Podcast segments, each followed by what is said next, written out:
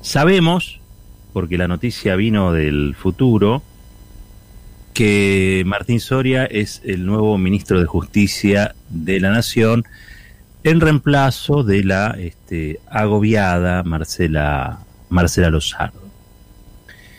Eh, ¿Y por qué digo que vino del futuro? Porque ahora, a esta hora, 1906, el Ministerio de Justicia, la cartera de Justicia todavía tiene una titular que se llama Marcela Lozardo. Y todavía no ha jurado ni ha sido nombrado eh, reglamentariamente, oficialmente, Martín Soria. Es una cosa extraña, de todos modos, ¿no? Rarezas. Yo no sé si es que me estoy volviendo eh, más inclinado a la sorpresa que en otros tiempos. Uno, al fin de cuentas, va educando el paladar a lo largo de toda una vida. Y hay cosas que me parecen raras, que uno señala, simplemente señala, ya ni siquiera este, eh, quiere opinar de más. Lo cierto es que si vamos a analizar y vamos a reflexionar en torno a esta designación que todavía no se produjo, pero que se va a producir, eh, yo creo que hay que decir que es un punto de quiebre. Finalmente el presidente, hombre sensato y racional como es,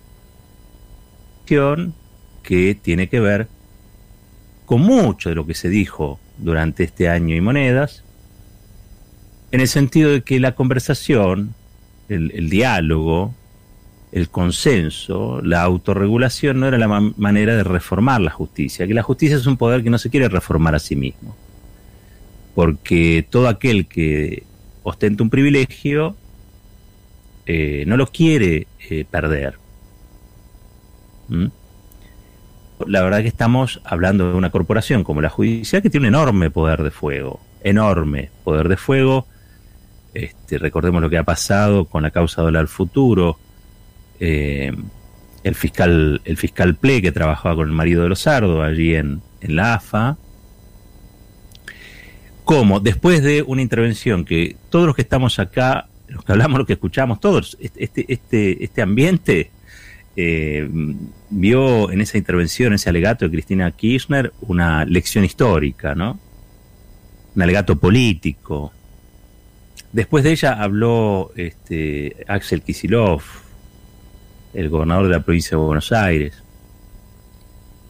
y también nos gustó porque claramente explicó que no había delito, digo, esto es una causa política. Y el fiscal Ple, que trabajaba con Mitch Hansen, marido de Lozardo, lo dijo que, que no, que había que, investigar un delito porque estaba en presencia de un delito. Ahora tiene que resolver la Cámara, que resolvamos.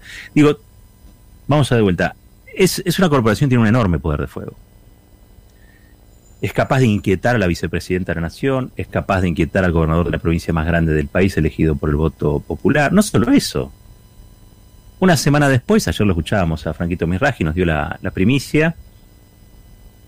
Eh, Bruglia y Bertuzzi, algo así Stark y Hodge de esta corporación judicial, estos dos jueces macristas, que desafiaron a todo el orden institucional con la venia de la Corte Suprema, que le dio a ellos la oportunidad que no le dio a un Amado Vudú, vicepresidente Amado Vudú. Sí, sí, dije bien. Cuando Cristina viajaba, el presidente era Amado Vudú.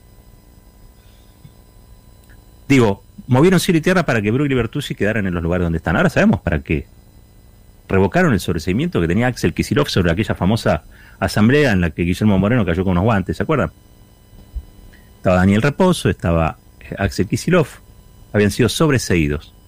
¿Qué hizo, qué hicieron Brugli y Bertuzzi, Stark y Hodge?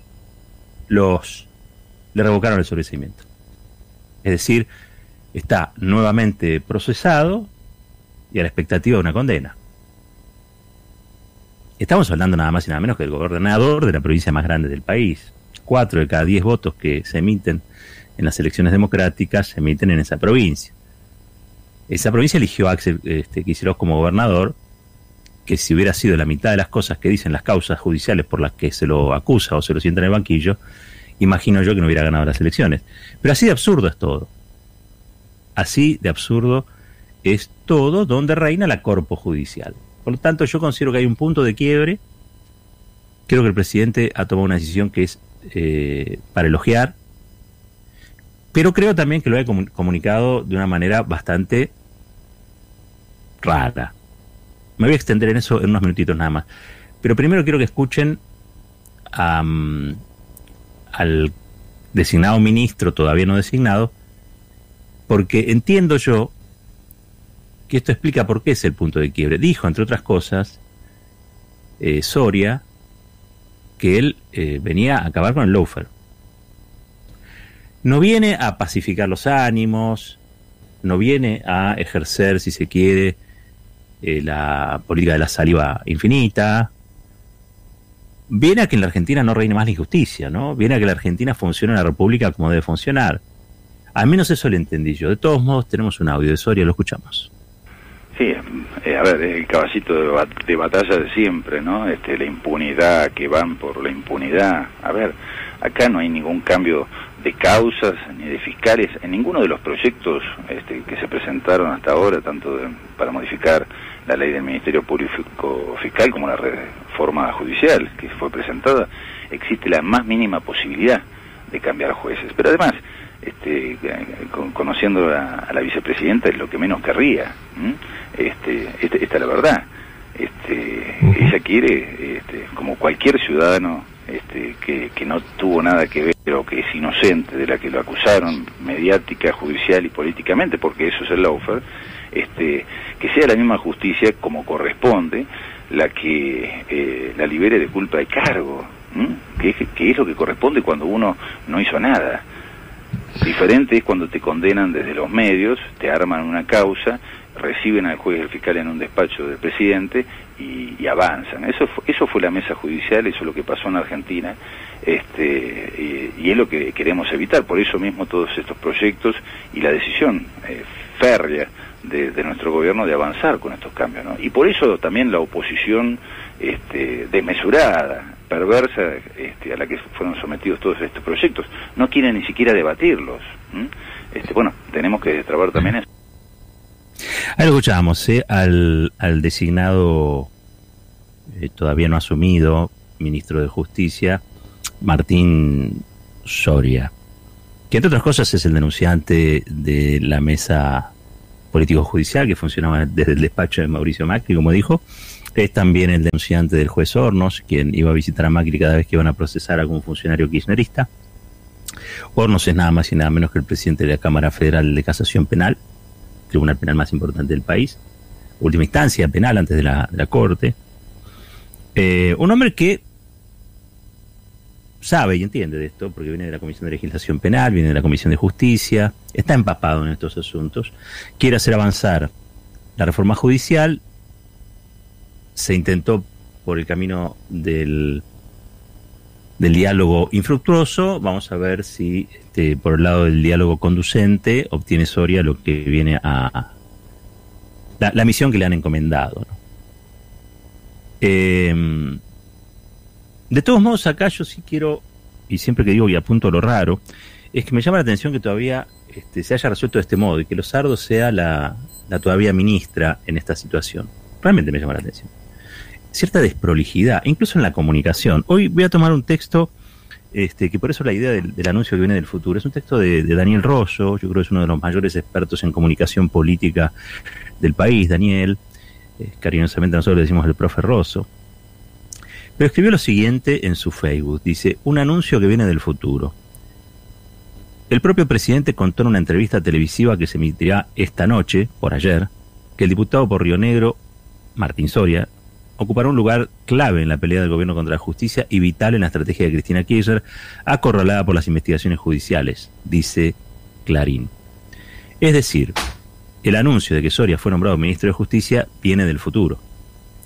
El presidente hizo un anuncio en un programa de televisión que será emitido, que fue emitido a las 23 horas, pero que, luego de ser grabado, ya lo conocían todos los medios. Le dan a un programa televisivo una primicia que se autodestruye como primicia. Es decir, el presidente anuncia en una grabación al nuevo integrante de su gabinete, por lo que un hecho de esa trascendencia se conoce antes de que lo anuncie la propia voz del presidente. La voz de Alberto Fernández llega tarde con relación a su propio anuncio en diferido. Ante ello, El programa Fuego Amigo publica un Twitter con la voz del presidente dando el nombre de Martín Soria, el reemplazante de Lozardo. Es necesario achicar el tiempo entre el anuncio filtrado y el anuncio efectivo. El programa televisivo, entonces, es suplantado por su Twitter. Por lo cual, el anuncio del jefe de Estado a las 23 horas seguramente tendrá un efecto de redundancia. Dirá, con una inflexión de anuncio, algo que dejó de ser anuncio hace varias horas.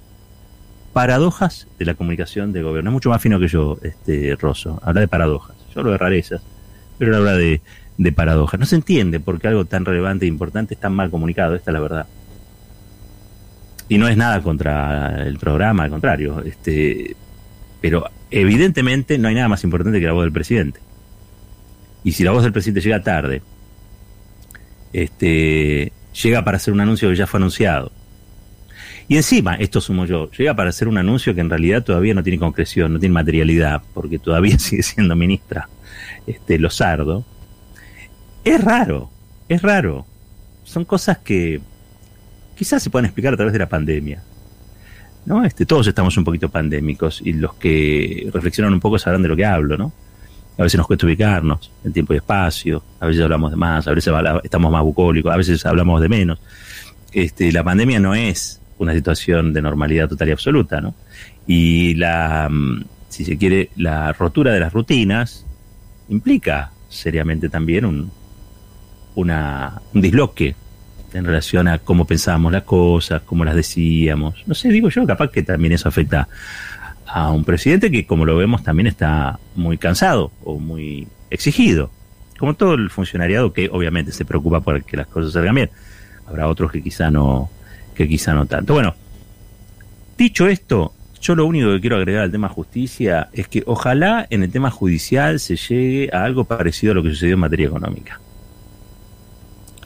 Y paso a explicarme. Ustedes saben que el gobierno es una coalición de diversos sectores. Entre esos sectores hay sectores que quieren la transformación este, estructural ¿eh? para, ah, para que no haya más desigualdad en la Argentina o para reducir los índices de desigualdad. Eh, saben que para eso hay que eh, modificar el patrón de distribución del ingreso, es decir, distribuir riqueza.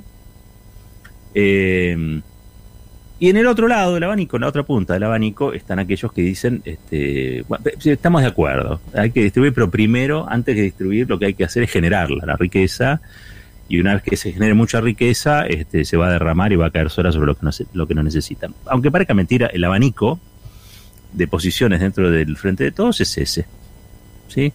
Algunos más distribucionistas, algunos más fiscalistas, algunos este, que realmente quieren confrontar con las corporaciones, otro que en realidad no ven en las corporaciones un, problema, sino más bien este, aliados a seducir, sobre todo en un momento donde, es verdad, no se está discutiendo la revolución socialista en Argentina, es un momento en el que a duras penas estamos discutiendo a ver si este año el salario le gana por dos o tres puntitos a la inflación. Y pareciera que todo ese inmenso abanico está de acuerdo en eso. ¿Mm? Digo, abanico amplio, donde hay desde fiscalistas hasta distribucionistas, pero dicen, che, el salario está muy deprimido, cualquier salida que le queramos dar a la situación económica necesita un salario más robustecido que refuerce como cebador el mercado interno, es decir, la demanda, y que eso ayude a la producción y que esa producción obviamente derive en crecimiento. ¿Sí? Entonces, todos están de acuerdo en querer que el salario le gane inflación. Para eso hay dos opciones. O los salarios aumentan mucho o los precios aumentan nada. Probablemente no ser ni una cosa ni la otra. Probablemente haya una confluencia donde algunos precios se corregirán con el acuerdo del gobierno y todos van a, dar por válido que esos dos o tres puntitos del salario este, eh, son una buena idea, una buena causa para, apoyar. Va a haber movimiento de tarifas, está en discusión cuál va a ser el porcentaje, cuál va a ser la modalidad, si va a haber segmentación, no va a haber segmentación. Pero bueno, vamos a ir un movimiento este, este año de mayor economía, todos acuerdan que va a haber mayor crecimiento y digamos que hay una idea sobre la cual que ese crecimiento no se lo lleven siempre los mismos, sino que dejen de perder las mayorías sociales que fueron las más castigadas durante el gobierno de Mauricio Macri. Que todo ese abanico esté de acuerdo en esto no es una mala noticia. Y yo creo que eso explica por qué en el área económica hay muchos más acuerdos este, que en la cuestión judicial. ¿No? Ustedes saben, una semana llevó la discusión sobre quién iba a ser el representante de, los sardos. Y todavía no está designado. Sea, es un anuncio que viene de futuro, que en algún momento sí lo, estará. De hecho, acordó, entiendo ya como ministro, una agenda con el presidente para hablar, creo que con Dugan hoy en la mañana. Este, y ahora a la noche va a hablar, creo que con, Silvestre. Y después durante una semana no habla con nadie. También cosas de la comunicación del gobierno que entiende el gobierno. Esto se tendría que haber anunciado en una conferencia de prensa. Eh, es tan importante Martín Soria asumiendo como, como Lozardo asumiendo, como cuando asumió Lozardo, no sé por qué esto se dio de esta manera tan, ¿cómo era la palabra? Rara, ahí está, rara. Bueno, vuelvo al tema. Ojalá que se encuentre un Martín Guzmán para este, también enfocar la reforma judicial, ponerla en su justa órbita. Pero no nos confundamos con Martín Guzmán. Detrás de esos modales, detrás de su, ¿cómo decirlo? énfasis acotado, este, hay una persona que tiene ideas muy claras. Ideas muy claras. A mi gusto, a mi gusto, yo quiero, creo que le hace falta un poco de un poco de swing, pero son ideas personales. La verdad que a mí me gusta lo que dice, me gusta cómo lo dice. Cuando se pone demasiado fiscalista me da un poco de prurito, me da escosor, me, se me eriza un poco la piel porque ya estoy cansado del fiscalismo, pero también entiendo que no se puede administrar un país sin tener control sobre lo que este, es el déficit o lo que algunos llaman gasto. ¿no? Me revela la idea, pero la verdad, eh, tengo que decirlo, ¿no? vos no podés tener un, un, un, eh, un egreso ¿eh? mayor a tus ingresos, porque tarde o temprano de algún lado eso se tiene que pagar. Y la verdad es que yo no veo multitudes en las calles diciendo que, la crisis la pague Pablo Roca o que la pague Mañeto. Van y lo putean a Alberto o a Martín Guzmán. ¿eh? O le rezarán a San Expedito, qué sé yo, pero no, eso no está ocurriendo. Entonces lo que está ocurriendo es que es un gobierno mucho más audaz y atrevido en materia de distribución de lo que uno suponía, pero que también es cierto con los niveles de demanda que hay, de desigualdad que se generaron en los últimos años, de crónica injusticia que deriva en miseria, en pobreza, en que hay que dar alimento a 11 millones de argentinos. Bueno, lo que siempre denunciamos desde acá, uno quisiera que las cosas fueran más rápidos, más profundas, este, más radicalizadas. Bueno, los que pensamos así, y yo pienso así, no somos los que hoy estamos en esos lugares, digamos, ¿no? Para eso está Martín Guzmán. Ahora, si ustedes me dicen, eh, Martín Guzmán o el más progresista de los macristas, Martín Guzmán toda la vida. Si ustedes me dicen Martín Guzmán o Kachanowski, le hago un busto a Martín Guzmán. No tengo opción porque creo que es un heterodoxo eh, que explica bien las cosas, que insisto, creo que tiene una idea de mundo que acá falta. Eh, y al que seguramente le debe doler, como a mí eh, los niveles de crónicos de desigualdad que tiene el país quizá no tenga el ¿cómo se cómo se podría llamar? el afán justiciero no quiero ser este desagradable como porque no me cae mal para nada el, el eso que tiene Cristina no ese, fuego interno eh, donde claramente se ve algo eh, distinto pero sin duda sin duda Creo que Guzmán es el mejor ministro de Economía que este gobierno puede tener en este momento. Tomó el país incendiado, arrasado, reestructuró la deuda privada, está intentando con el FMI, el FMI le dice todo el tiempo que tiene que ajustar, todo el tiempo que tiene que recortar, todo el tiempo el establishment le está diciendo, este, para ser un buen ministro de Economía y para que te besemos en la frente tenés que ajustar, tenés que bajar jubilaciones, tenés que bajar el gasto en salud, tenés que bajar esto, yo porque tenés que achicar el déficit todo lo que se pueda. Eh, cuando le dicen a Martín Guzmán en realidad que no tiene plan, que el gobierno no tiene plan, lo que le están diciendo es que no tienen plan de ajuste, que es lo que exige el fondo. ¿Ustedes creen que es fácil discutir con el fondo? Yo creo que no. Tampoco es fácil discutir con Carlos Pañi. Pero ayer Guzmán nos dio una lección, lo escuchamos.